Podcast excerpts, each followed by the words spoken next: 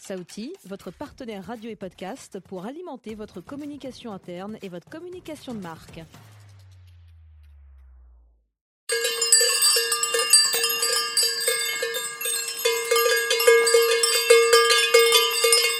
Bonjour et bienvenue dans notre podcast Des chèvres dans le Larzac, le podcast où l'on parle reconversion professionnelle au féminin.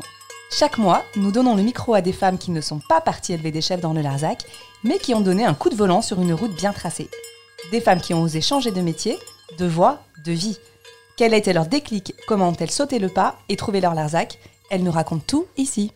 Et si le sujet vous intéresse, vous pourrez retrouver plus de 70 témoignages de reconversion professionnelle sur notre blog deschèvresdanslelarzac.com ou notre compte Instagram. Merci à notre partenaire le magazine Rebondir qui nous épaule et nous ouvre les portes de son studio. Et merci surtout à vous de nous écouter. Si ce podcast vous plaît, likez, commentez, partagez sur votre plateforme d'écoute pour que l'aventure puisse continuer.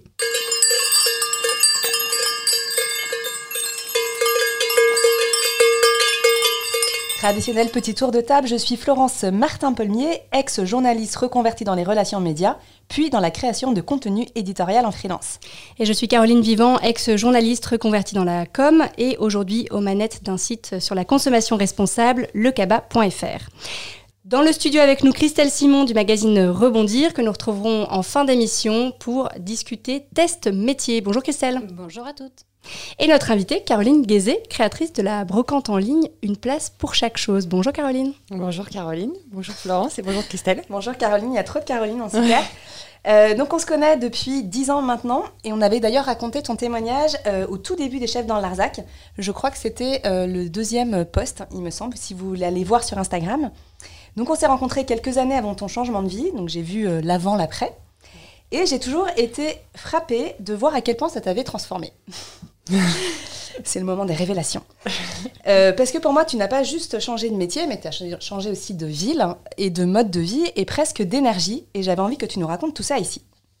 Bref, Caroline, tu as 41 ans, une petite fille et un switch à ton actif, puisque tu es passée de directrice commerciale dans le prêt-à-porter créatrice d'une brocante en ligne. Et c'est ce que tu vas nous raconter aujourd'hui. Donc pour commencer la question traditionnelle, est-ce que tu peux nous pitcher euh, une place pour chaque chose en 30 secondes, top chrono? Alors, une place pour chaque chose, c'est une brocante euh, nouvelle génération qui s'épanouit essentiellement sur les réseaux sociaux, sur Instagram aujourd'hui. Et euh, en dehors de cette idée de brocante en ligne qui, qui, vend des choses, qui propose du contenu sur les réseaux sociaux, c'est surtout moi ma petite révolution à moi. C'est une nouvelle façon d'envisager la vie, de concevoir la création de valeur pour mon bien-être à moi et aussi pour me faire vivre parce que c'est vraiment l'équilibre moi que j'ai trouvé dans cette brocante, c'est euh, du rêve, vivre un rêve et en même temps garder les pieds sur terre et pouvoir euh, en faire euh, bah, mon métier, quelque chose qui me fait vivre et qui me passionne au quotidien. Donc voilà. Bah, voilà un teasing qui fait sacrément envie. Alors on va en reparler en, en, longueur, mais on va d'abord revenir quelques années en arrière. Après une école de commerce et de mode, tu as travaillé presque 15 ans dans le prêt-à-porter. Est-ce que tu peux nous raconter ces années prêt-à-porter et grande entreprise dans les, grandes lignes? Oui, alors j'ai fait une école de commerce euh, parce que je savais pas trop ce que je voulais faire euh, euh, de ma vie jeune, jeune adulte. j'étais très intéressée par la mode, le design et en même temps j'avais pas du tout la confiance en moi et j'étais très bloquée. J'avais beaucoup de barrières sur ce côté artistique que je ne pensais pas avoir et j'étais, je savais que j'étais plutôt du genre pragmatique. Alors dans ce flou, j'ai fait une école de commerce et j'ai réussi aussi à, à faire l'IFM qui était un très beau troisième cycle à l'issue de mon école de commerce. Euh, IFM, tu peux IFM, Institut français de la mode qui a aujourd'hui fusionné avec euh, la Chambre syndicale de la haute couture et qui reste une très grosse entité à renommée mondiale pour tout ce qui est euh, formation des métiers de la mode. du coup, j'ai mis le pied dans ce que je voulais, c'est-à-dire la mode, grâce à ce troisième cycle, tout en gardant toujours en tête un, espèce de, je me rends compte maintenant à posteriori, un, un, peu un syndrome de l'imposteur en me disant, oui, je suis dans la mode, mais en même temps, j'ai pas j'ai pas, euh, j'ai pas tous les codes et je n'aime pas tout dans la mode comme elle est devenue aujourd'hui, notamment tout ce qui était paillettes, podium, le côté un peu superficiel de la mode. Et moi, j'étais très attirée par euh, le vêtement, le, côté social du vêtement, etc. Donc en fait, j'ai démarré euh, sur le terrain dans des, des métiers qui sont pas forcément les métiers les plus paillettes, justement. J'étais dans les showrooms à vendre des collections aux acheteuses de grands magasins au début. Et puis après, j'ai évolué vers des métiers un peu plus retail en travaillant chez Petit Bateau et chez Lacoste, où là, par force de, réorganisation d'entreprise, je me suis retrouvée à faire du management. Donc ça, c'est un truc que j'ai découvert vraiment sur le terrain où je manageais des équipes de vente. Donc en gros, j'ai développé beaucoup de compétences dans la vente parce que c'est un truc que j'aimais beaucoup. Découvert dans la mode euh, aussi le métier de vendre la mode sur le terrain à des clients et euh, d'animer des équipes autour de ça. Donc ça, ça s'est fait un peu par la force des choses, euh, voilà. Mais ça restait toujours du côté très pratique de, la mode et pas, j'étais pas, je suis responsable de collection ou, dans la création. Voilà. Et du coup, j'ai évolué dans ce métier-là en management, dans des belles entreprises françaises, parce que j'avais vraiment à cœur de vendre un truc qui me parlait. j'avais envie de vendre des choses qui me parlaient vraiment. Et euh, à la fin, mon dernier poste, c'était euh, chez Vivarté euh, pour la marque Chevignon, où là, j'ai réussi à décrocher en fin de parcours un, beau poste, puisque j'étais en direction commerciale, direction de réseau. Donc, c'est le poste que tout le monde rêve d'obtenir quand on fait un parcours dans le retail, dans la mode. et je suis restée voilà, deux ans. C'était ma dernière expérience professionnelle en responsable de réseau, direction commerciale pour une marque. Donc tu dis que c'est le poste dont tout le monde rêve, et pourtant toi t'es parti. Donc pourquoi? Oui. Alors, euh, bon, euh, quand on dit le poste dont tout le monde rêve, c'est que moi, j'ai vraiment été formatée, comme beaucoup d'entre nous, à, euh, bah, de par mes parents, de par mon parcours d'école de commerce, à construire un CV, à monter dans la pyramide managériale. Et le jour où un ancien boss m'a tendu la perche en me disant bah, Moi, je te donne ton premier poste de direction commerciale, je me rappelle à l'époque, je me suis dit Je peux pas refuser. Euh, en gros, bah là, euh, c'est tracé. Euh, on m'a payé une école de commerce pour que j'avance. Je, dois continuer à faire progresser mon CV, mon revenu. Enfin, voilà, j'étais vraiment dans cet esprit-là. Mais quand j'y pense, pas. a posteriori, je me dis, mais mon Dieu, c'est pas possible, il faut qu'on sorte de ces schémas-là. Et donc, je me suis dit, je peux pas refuser. Puis en même temps, je sortais d'une expérience pas très managérialement parlant, qui était pas très fun dans mon poste euh, chez Lacoste où euh, ça s'était pas hyper bien passé à mon retour de congé mat. Donc euh, j'ai vécu ça comme un signe plutôt sympa du destin, en disant tiens je vais partir de chez Lacoste parce que ça se passe plus bien. Et puis on me propose un poste de DIRCO, je peux pas refuser, je fonce même si j'étais pleine d'appréhension. Et je m'étais dit bah voilà toujours dans ce côté courageux, allez nouveau défi, c'est pas grave, tu vas y arriver, c'est tu faut que tu essayes. Et voilà j'y suis allée.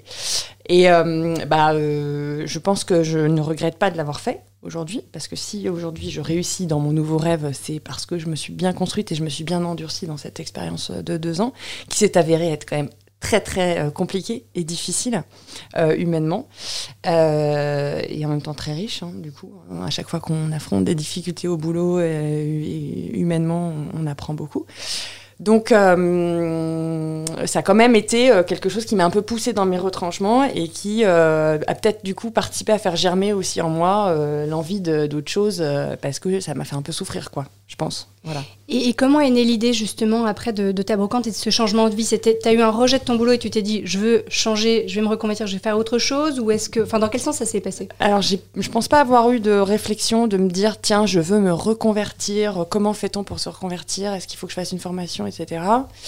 Euh, je pense que ça s'est fait par un, hasard de vie qui faisait que euh, j'envisageais du changement dans ma vie perso, notamment de quitter Paris pour rejoindre euh, la province et que euh, j'ai fini aussi, il y a un, vrai déclencheur qui m'a poussé moi dans mon job à l'époque, c'est que je, souffrais parce que c'était compliqué. J'étais dans une boîte qui allait pas bien. Hein. J'étais chez euh, Chevignon, euh, groupe Vivarté, qui était vraiment en grande difficulté. On était en PSE pendant la dernière année, toute la deuxième année de mon poste. C'était hyper compliqué en management notamment. Et le jour où en fait mes deux responsables régionaux, petit clin d'œil, Mehdi, Delphine, m'ont annoncé qu'ils démissionnaient, qu'ils me lâchaient, Là, je me suis dit, euh, là, ça a été un, crève-cœur pour moi. Euh, je les avais recrutés, je les adorais, on faisait une super équipe, etc. Et eux, ils ont lâché, ils en pouvaient plus, ils étaient très doués et ils avaient envie d'ailleurs, ils étaient capables, ils, se sont fait forcément draguer par des, boîtes pour avoir des bons postes, ils le méritaient. Et là, je me suis dit, bah, si, euh, si, les équipes que j'ai recrutées, en tout cas le côté humain que j'adorais, me lâchaient, j'avais plus de raison de rester parce que tout le sens de mon job ne me parlait plus en fait. Voilà. Et donc là, ça a été un vrai révélateur. Un, Là, je me suis dit, c'était fin, fin 2015. Et là, j'ai commencé à me dire, euh, je, je, je, je, vais pas rester moi non plus, je vais partir. Et donc, j'ai entamé une procédure de me dire, je vais demander une rupture conventionnelle, je peux pas, je peux plus, euh, je peux plus rester. Et puis, dans tous les cas, on part à Nantes ça va me dégager du temps pour trouver la maison, pour envisager le déménagement. Et, voilà, ça a été un déclencheur. Et en parallèle, du coup, bah forcément, j'étais très ouverte aux propositions, au cabinet de recrutement quand on m'appelait. Je disais oui, oui, je suis en recherche. donc voilà, donc mais en même temps, je tâtonnais parce que partir en province, est-ce que je prenais un poste à Paris? Et bon, je, je répondais oui à toutes les sollicitations en me disant, on verra bien. Mais déjà à l'époque, je pense en plus que j'étais assez euh, euh, zen en me disant, je n'étais pas dans une réflexion très euh, cartésienne de bien, je vais me reconvertir, je vais faire ci, je, je, me disais, je vais faire confiance au destin aussi. J'étais déjà dans cet esprit-là. Et alors, comment, comment la brocante s'est imposée à, à toi? Alors, elle s'est pas du non, elle s'est pas du tout imposée à moi. Euh, il y avait un truc qui germait, je bricolais. Euh, déjà, j'étais déjà dans, le, dans l'esprit de bricoler. Euh, je, plusieurs fois, on m'avait dit, mais je crois même toi, Flo, tu avais dû me dire une fois, je crois sur un post Facebook, tu avais dû me faire une remarque. Tiens, c'est sympa ce que tu as fait, tu as retapé ce truc-là. C'est grâce à moi, en fait. Mais ouais, mais c'est vrai. Je devrais retrouver ces posts. Qu'est-ce que t'attends Pourquoi tu ne lances pas ta brocante? Tu te rappelles pas? Non? Peut-être. Si, bien sûr. C'est une faiseuse de carrière. non, mais et voilà, je l'ai déjà raconté, ça, c'est qu'il y, a quelques petits euh, trucs comme ça euh, euh, qui ont dû me faire tilt. Et, et le jour où bah, je suis partie et que je me suis retrouvée chez Pôle emploi et qu'on m'a demandé alors qu'est-ce qu'on fait, Madame Guézet? Est-ce qu'on recherche un poste de DIRCO ou à nouveau? Ou est-ce que vous avez un projet? J'ai dit. Bah, allons-y, j'ai un projet et si je faisais cette petite brocante. ça a germé un peu dans ma tête. Je me rappelle aussi que mon boss chez Chevignon, Eric, le jour où en entretien, j'ai commencé à lui dire Eric, je vais pas rester, je vais partir je sais, il m'a dit qu'est-ce que tu vas faire? Je sais pas, je vais peut-être retrouver un autre poste à Nantes ou bah, peut-être que je montrerai ma petite brocante. Et, je me rappellerai toujours, il m'avait dit euh, le jour où il m'a tendu ma, ma, ma, rupture conventionnelle, il m'a dit bon, allez, va faire ta brocante. Ça le faisait rire, doucement rire. Voilà. Et, euh, et du coup, bah, très vite, c'est allé très vite puisque. Euh, quand j'ai dit à Pôle emploi que je, sortais du process euh, euh, recherche euh, de direction commerciale et que j'ai coché la case projet, bah, dans Pôle emploi, après, tu, tu, pars dans un autre cursus. Quoi. Et, et après, j'ai commencé à le faire en bidouillant à la maison, comme ça, en vendant des petits trucs sur le bon coin, acheter, revendre. et je me suis autorisée, je pense, aussi à faire une pause en me disant là, je fais une pause, je teste, je fais ça pendant quelques mois. On verra si ensuite je veux vraiment lui donner corps et me déclarer, euh, trouver un statut, etc. Et euh, du coup, je me suis amusée deux mois, trois mois. Je suis partie en février. Et euh, en avril, j'avais, je commençais à faire mon compte Instagram. Et après, j'ai, je me suis renseignée et le 1er juillet, j'ai déclaré mon auto-entreprise. Ouais, parce que moi, dans mon souvenir, ça s'est passé quand même hyper vite. Enfin, tu parles de pause, mais j'ai l'impression que tu as presque enchaîné. Enfin, ouais, j'ai un peu du mal à faire des pauses, moi. En fait. Et du coup, euh, j'avais une question parce que souvent, les personnes qui veulent lancer une boîte cherchent un peu l'idée révolutionnaire ou le truc qu'on ne trouve pas ailleurs. Des brocantes, il y en a beaucoup aujourd'hui sur, euh, sur Instagram. Comment est-ce que tu t'es dit, bah, moi, je vais trouver ma place et euh, mon identité à moi? Bonne question. Alors à l'époque, je me rappelle très bien, je, je beaucoup ce que faisait euh, Brocante Lab à l'époque, Charlotte et Cadet, et ça me parlait beaucoup. Je trouvais ça hyper intéressant. Euh, j'étais pas on n'était pas encore sur Instagram, je regardais pas encore ce qui se passait vraiment sur Instagram. Euh, et moi, j'étais déjà euh, grosse consommatrice de, de, Le Bon Coin et enfin, d'achat d'occasion. Donc j'étais déjà très très habituée à, à, à, racheter, revendre des trucs sur Le Bon Coin. Donc j'étais hyper à l'aise avec cette idée-là. Et après, c'est assez flou pour moi, j'avoue, je, je sais même pas pourquoi euh, je me suis, me suis dit, euh, tiens, et, même le nom, une place pour chaque chose, j'essaie de me remémorer. Je crois qu'un jour, j'étais à un arrêt de bus au moment où je où j'étais partie de chez Chevignon, et le truc m'est venu comme ça, une place pour chaque chose. Et en fait, euh, c'est un nom qui est venu comme ça et qui était rattaché aux choses, donc le, le, fait de retrouver une place pour les choses. donc en fait, ouais, ça s'est fait sans, sans, trop réfléchir. Franchement, tout ça s'est fait sans, sans grande réflexion. Je me suis jamais mis devant un ordinateur en disant, alors je monte ma qu'est-ce que je fais? Non, ça s'est fait, voilà, très très rapidement. Surtout que le statut d'auto-entrepreneur euh, est quand même ultra facile à lancer. Donc euh, j'ai envoyé un dossier à la CCI et puis euh, voilà, une semaine après j'avais un cabis et puis c'était parti quoi. Bon, en tout cas, même si c'était pas calculé, de l'extérieur, on voit que tu as trouvé quand même ta patte et que tu as une certaine originalité. Enfin, tu donnes beaucoup de, conseils, il y a ce côté très, enfin, zéro déchet qui est très présent chez toi. Donc tout ça, c'est venu un peu comme ça. Ça s'est fait, au ça s'est fait au fur et à mesure. Parce qu'au début, au début, euh, j'avais pas euh, réfléchi à un concept en disant euh, je vais me différencier en faisant une brocante qui a telle spécificité, telle non, non, pas du tout. ça s'est fait au fur et à mesure. Donc c'est ça aussi qui est sympa, c'est de construire en fait un projet au fur et à mesure de voilà d'évolution de sa vie, de ses convictions, euh, et puis aussi je me suis nourrie aussi de ce qui se passait autour de moi, parce qu'à la planète Instagram, on est en permanence à se regarder, à s'inspirer. Euh. Et ce qui est intéressant, je trouve, quand on, quand on te suit, c'est qu'on a l'impression justement qu'il y a une, une, grande cohérence, ce qui n'est pas le cas chez tout le monde, entre ta vie personnelle, en tout cas, et tes convictions, et sans doute toi, tes engagements euh, vers une, une, consommation plus responsable, beaucoup de zéro déchet, et et ton entreprise. Qui, tout ça s'entremêle euh, assez étroitement.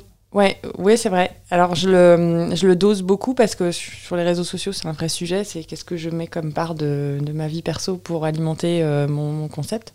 Euh, et j'essaie de le faire toujours le plus spontanément possible, de rien calculer en fait.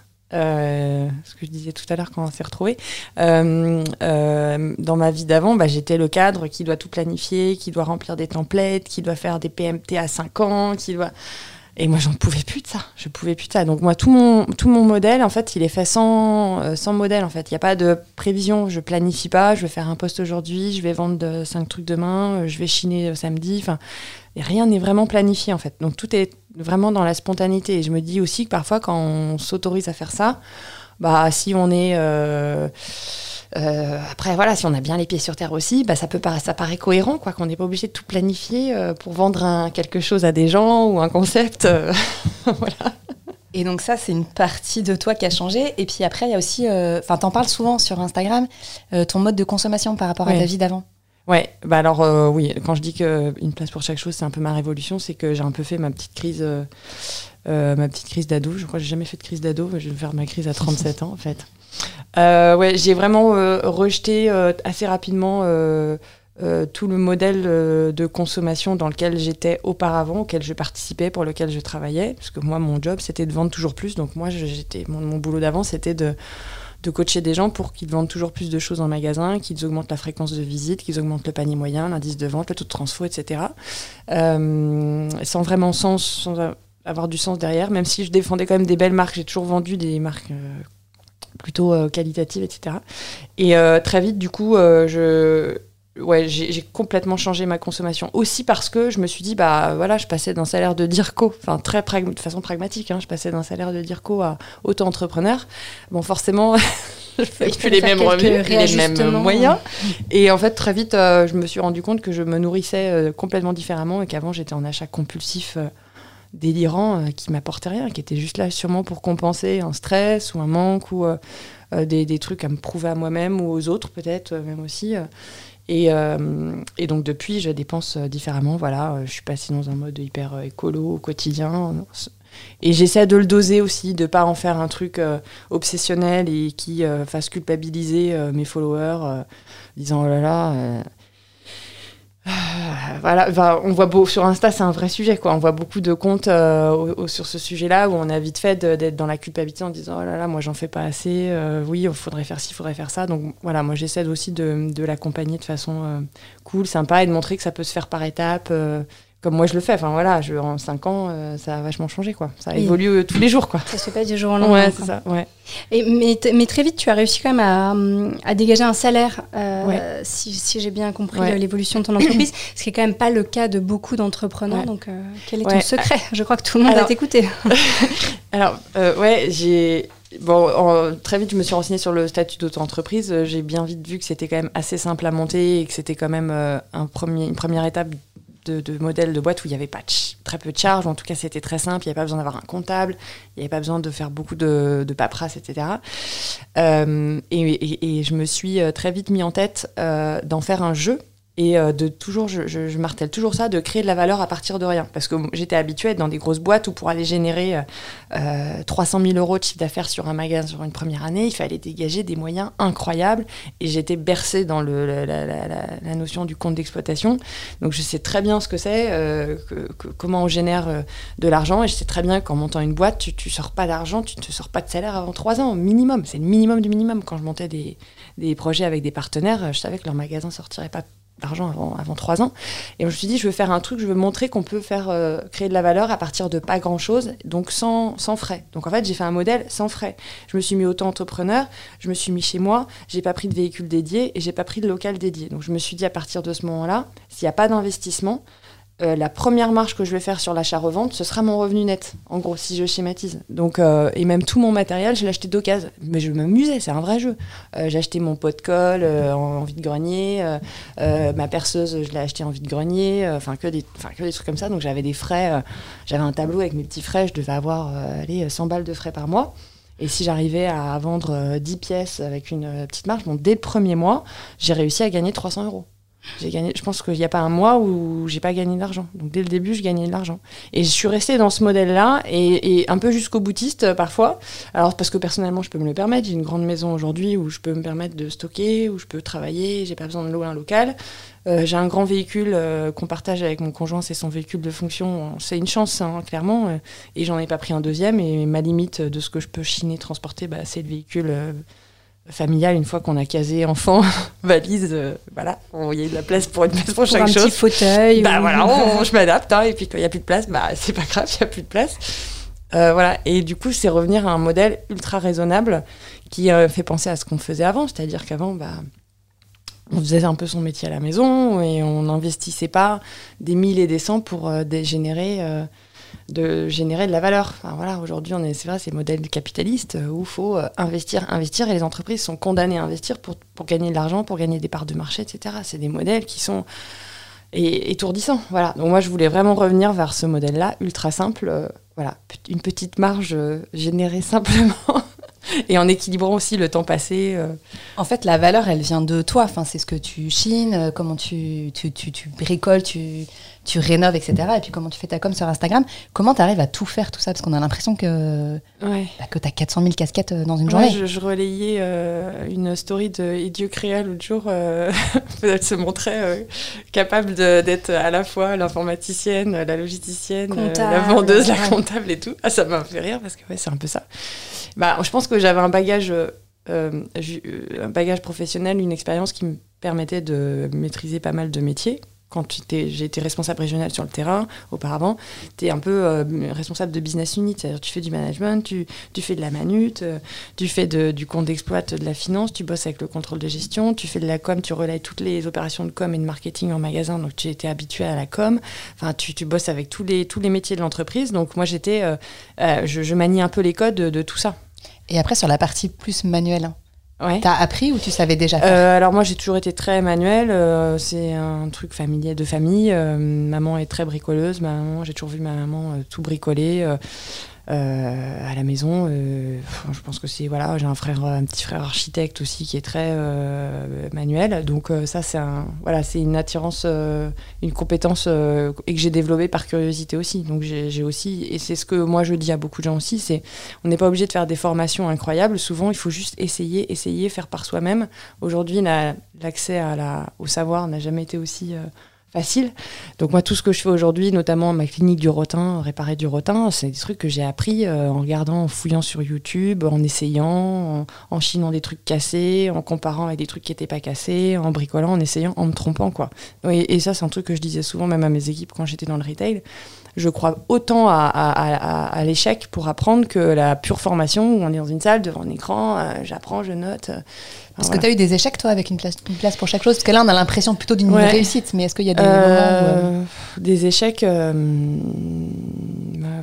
non, je sais pas, enfin, des échecs. Des moments plus difficiles. Ah ouais, aussi, des moments plus difficiles, bien sûr. des grands moments où tu disais, non mais qu'est-ce que je suis en train de faire euh.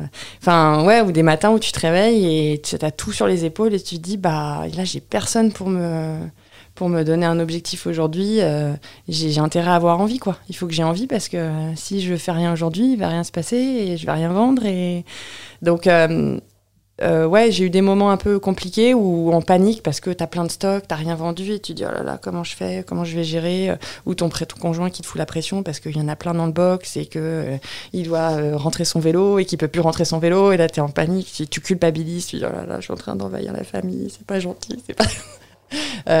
donc des moments un peu comme ça. Après, de, moi je rebondis assez vite et ce que je fais me, passionne tellement, euh, je pense que c'est même une drogue, hein. c'est une vraie passion que je retrouve toujours la niaque, même après un moment euh, un peu plus difficile.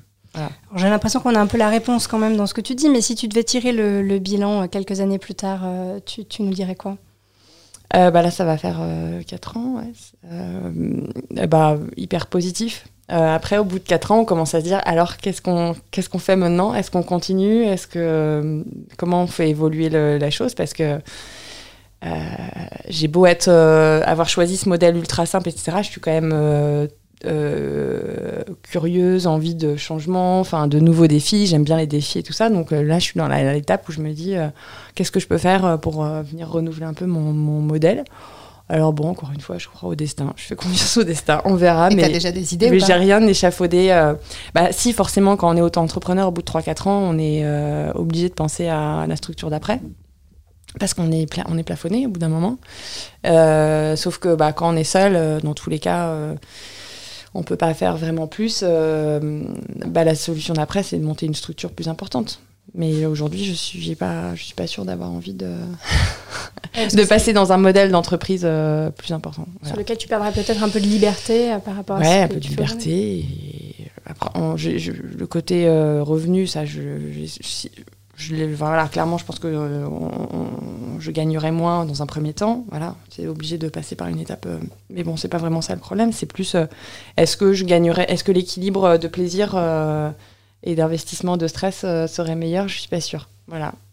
Voilà, donc c'est une, vraie- une vraie question. Eh bien, écoute, euh, Caroline, merci pour euh, toutes ces explications. C'est l'heure du questionnaire spécial bergerie. Donc, en une phrase, as-tu trouvé ton Larzac?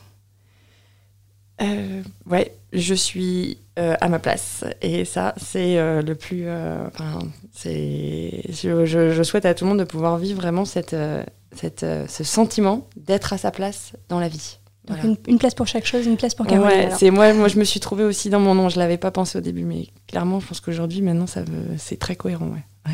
Qu'est-ce qui te rend chèvre dans ta vie d'aujourd'hui? Euh, alors ça, j'ai pas réussi à répondre à cette question parce que euh, ce qui me rend chèvre, euh, euh, ce qui me rend chèvre, c'est de voir euh, que des personnes ont énormément envie de, de se reconvertir et que j'en vois beaucoup qui butent et qui n'arrivent pas à trouver leur place. Ça, je me dis, c'est pas possible. J'aimerais, moi, c'est un truc que j'aimerais pouvoir faire, c'est aider les gens à pouvoir trouver leur place. Et je, je suis agacée de voir qu'il y en a qui ont plein de, enfin, autour de moi, plein de compétences, plein de, plein de, de- d'envie et qui n'arrivent pas à trouver le truc euh, pour euh, leur nouvelle, euh, leur nouvelle place ou une reconversion. Mm, C'est vrai. Et d'ailleurs, c'est un sujet, la reconversion, Ouais. que, que tu évoques assez, assez souvent. Est-ce que dans ta vie d'aujourd'hui, l'herbe est plus verte que dans ta vie d'avant? Ouais, clairement. Ah ouais.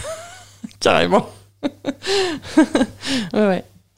Bon, bah, ça fait plaisir à entendre. Euh, nous allons maintenant passer à la, à la chronique pardon, de Christelle Simon. Trouve ton Larzac.